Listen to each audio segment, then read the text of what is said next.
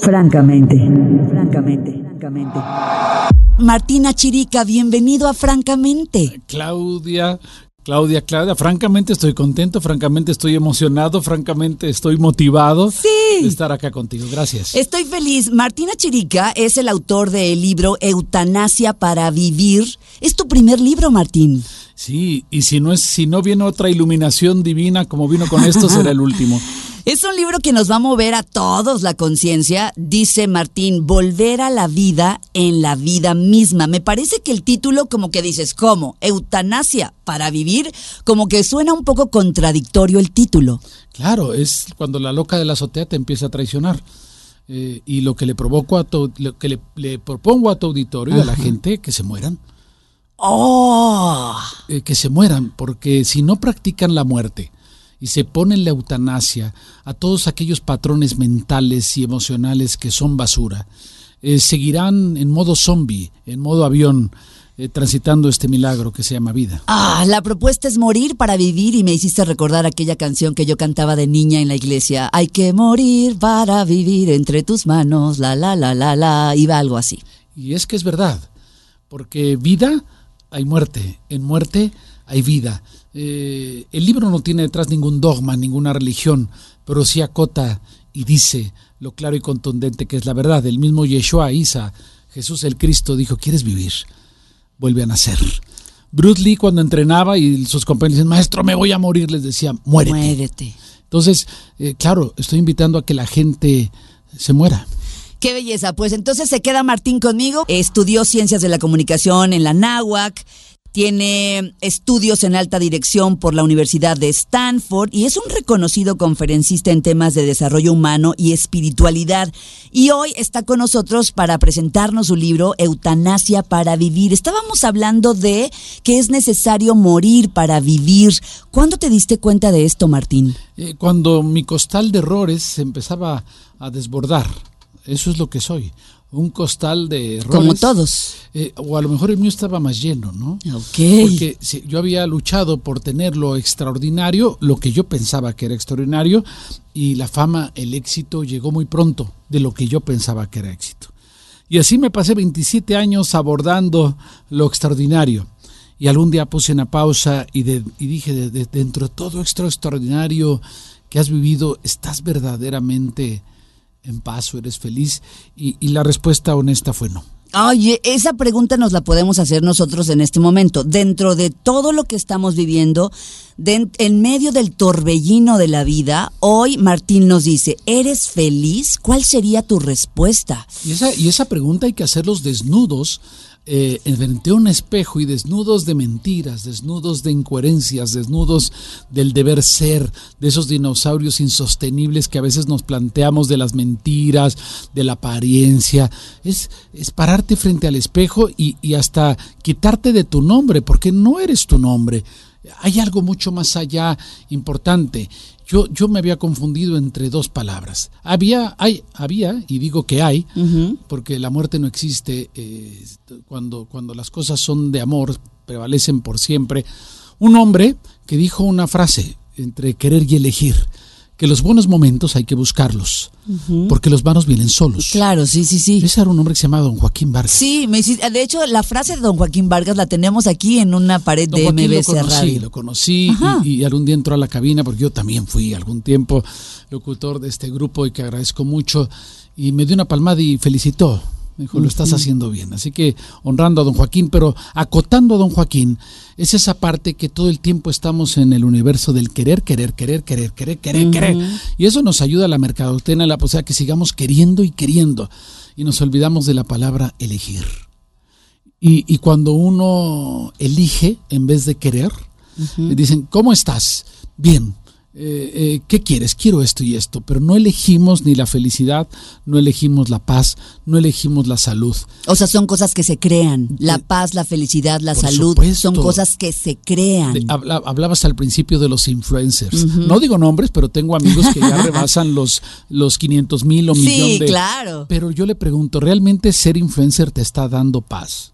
Y más de uno me contesta, la verdad estoy hasta la madre, porque tengo que seguir habitando este influencer que no me permite ser yo y tengo que enterarle a la gente que como, dónde voy, qué hago y habitar el personaje que... ¡Wow! ¿Qué he creado? Que has creado. Que elegí crear. Todos estamos peleando, se me incluyo, porque a veces nos llega el ego de los seguidores. Pero ¿de qué nos sirve tener seguidores si te has olvidado del principal seguidor, que eres tú mismo?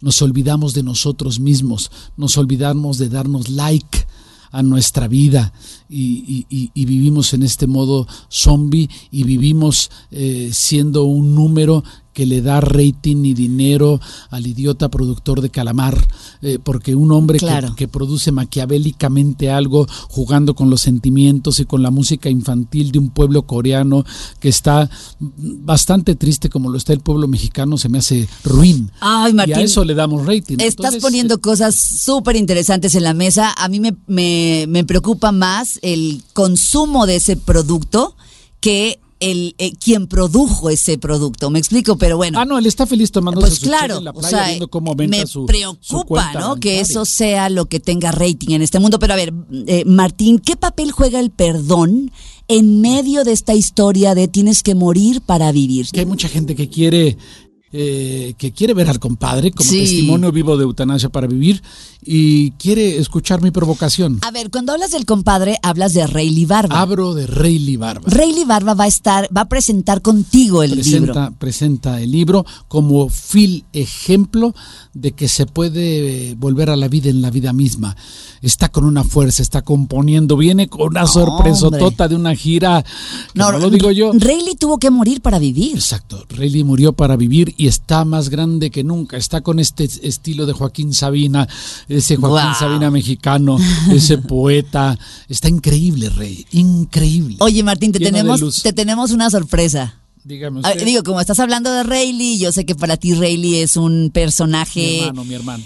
Es tu hermano. Eh, quiero que escuches esto porque es un mensaje de Rayleigh para ti. ¿Quieres escucharlo? A ver, a, ver. A ver, venga. Amanecí escudriñando de nueva cuenta ciertos pasajes de la obra que te felicito desde hoy Hoy ya te puedo decir felicidades, porque lo he asumido y lo que sentí siempre fue tu presencia narrándome la historia con tu enunciación. Te sentí ahí, siempre. Los pocos días parecía que estabas ahí sonriendo y diciéndome, por esto llegué a este momento.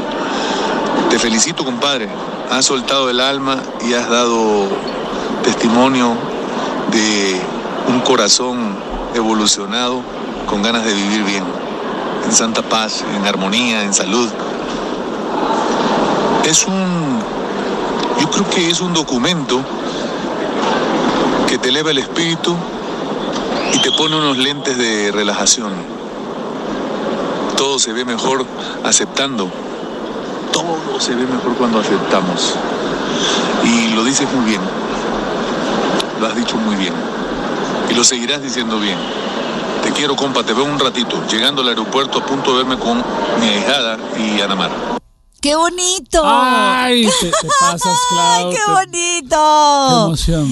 Compadre, te veo en la tarde, a las 4 de la tarde en la fila. Ahí está, Rayleigh. Ahí está, y ahí está mi piel en este momento chinita, el corazón brincando, simplemente y llanamente de agradecimiento. Gracias, vida. Gracias por poder compartirnos después de tanto error. Después de tanto error, dice Rayleigh, con ganas de vivir bien, y luego nos dice la aceptación la aceptación como primer paso para que todo se transforme.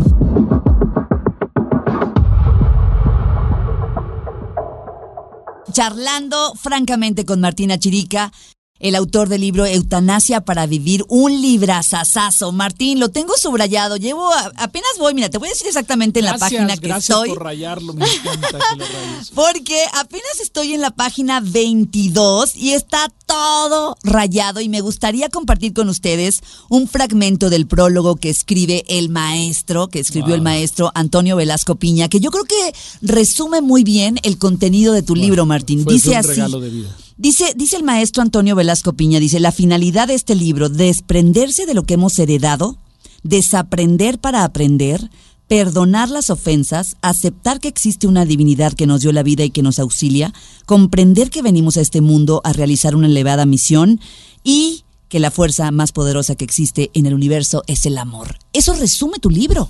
Eso es.